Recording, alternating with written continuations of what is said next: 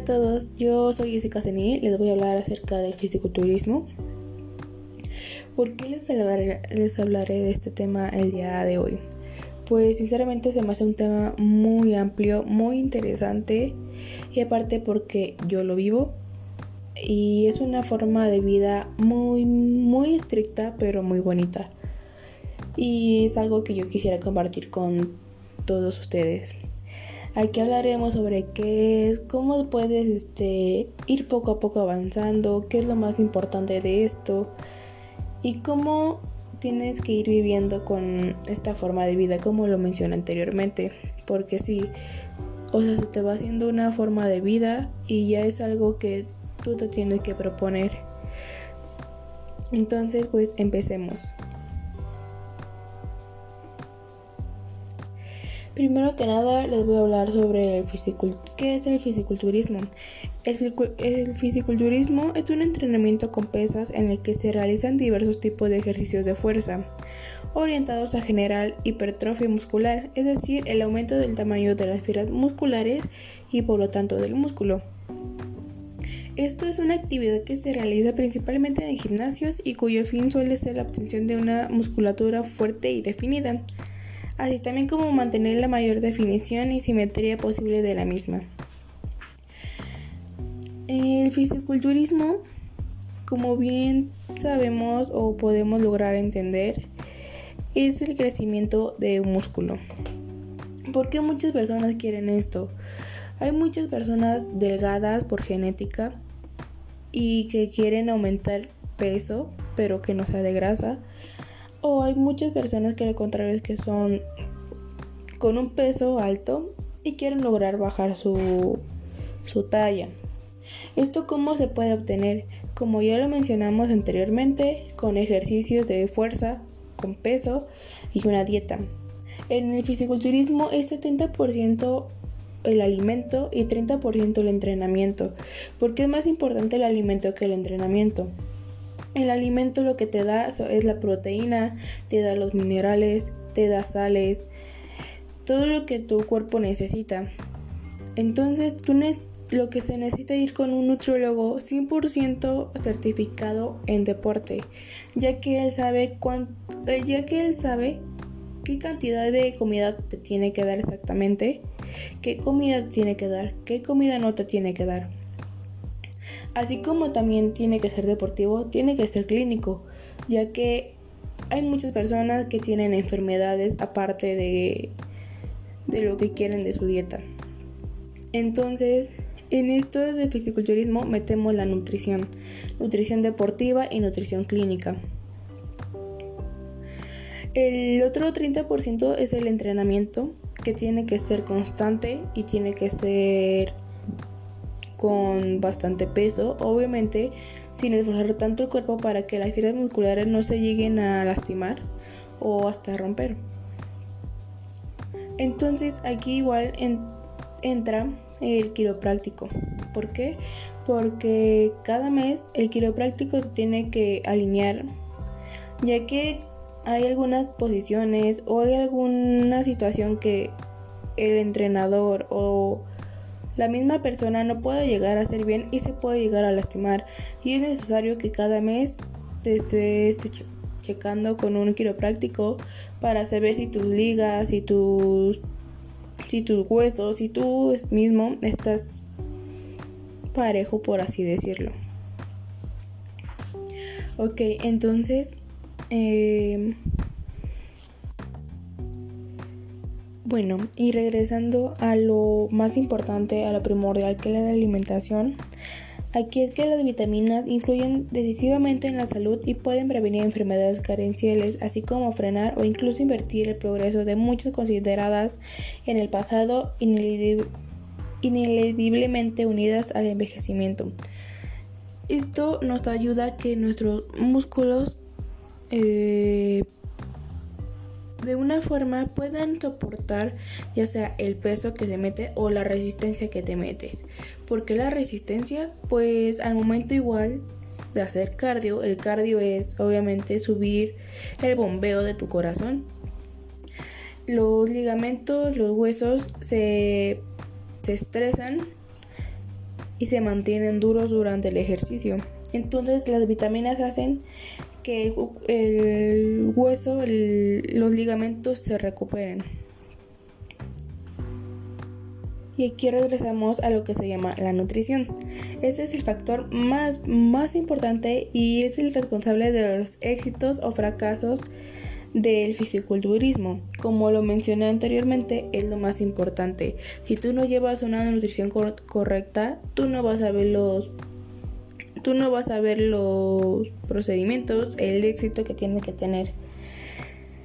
Las calorías diarias es depende de tu meta que tú quieras, ya sea como lo mencioné anteriormente, el aumento de masa muscular o una sola definición.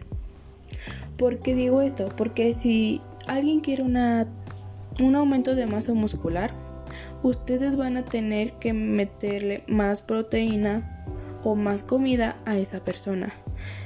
A lo contrario que si una persona quiere definición solo de su cuerpo, va a tener menos comida, menos veces de comida y menos horas de cardio o de ejercicio.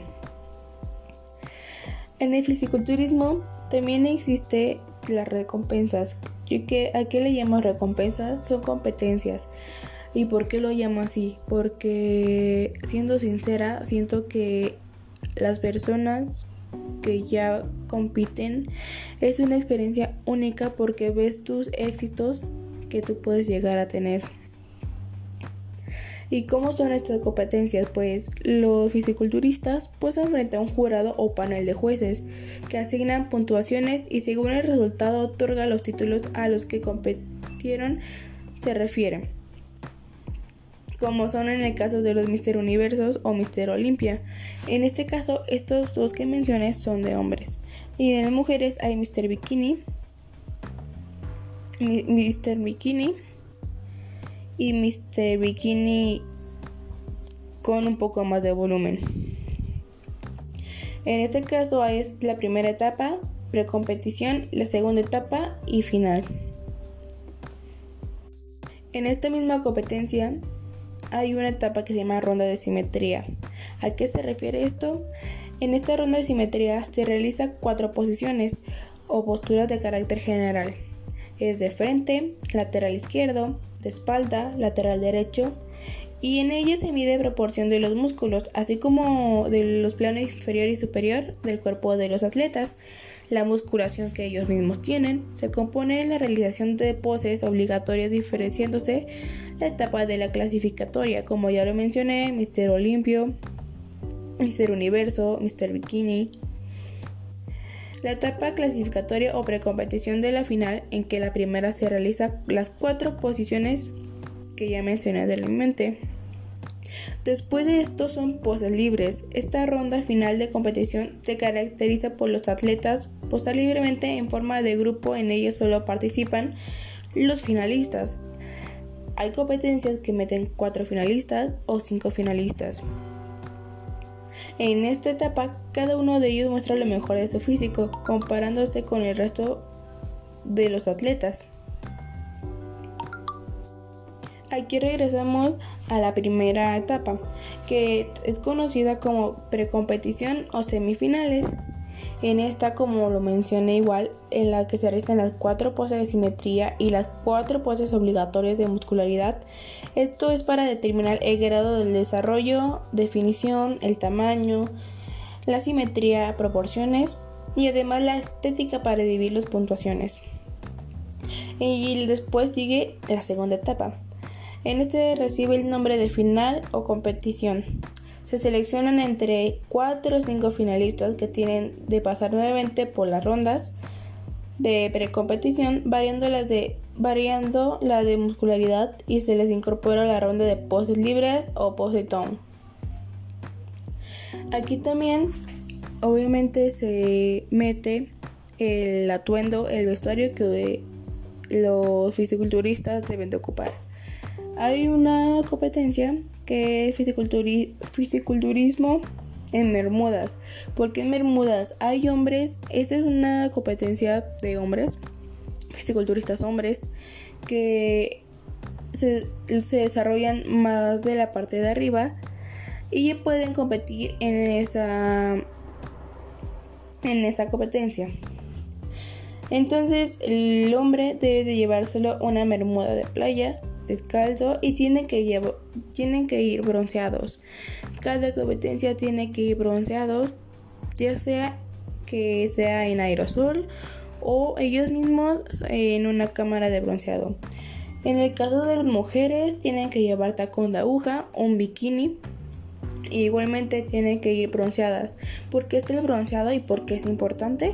Porque así se marcan más los músculos y como lo mencioné anteriormente, en las etapas se pueden ver mejor.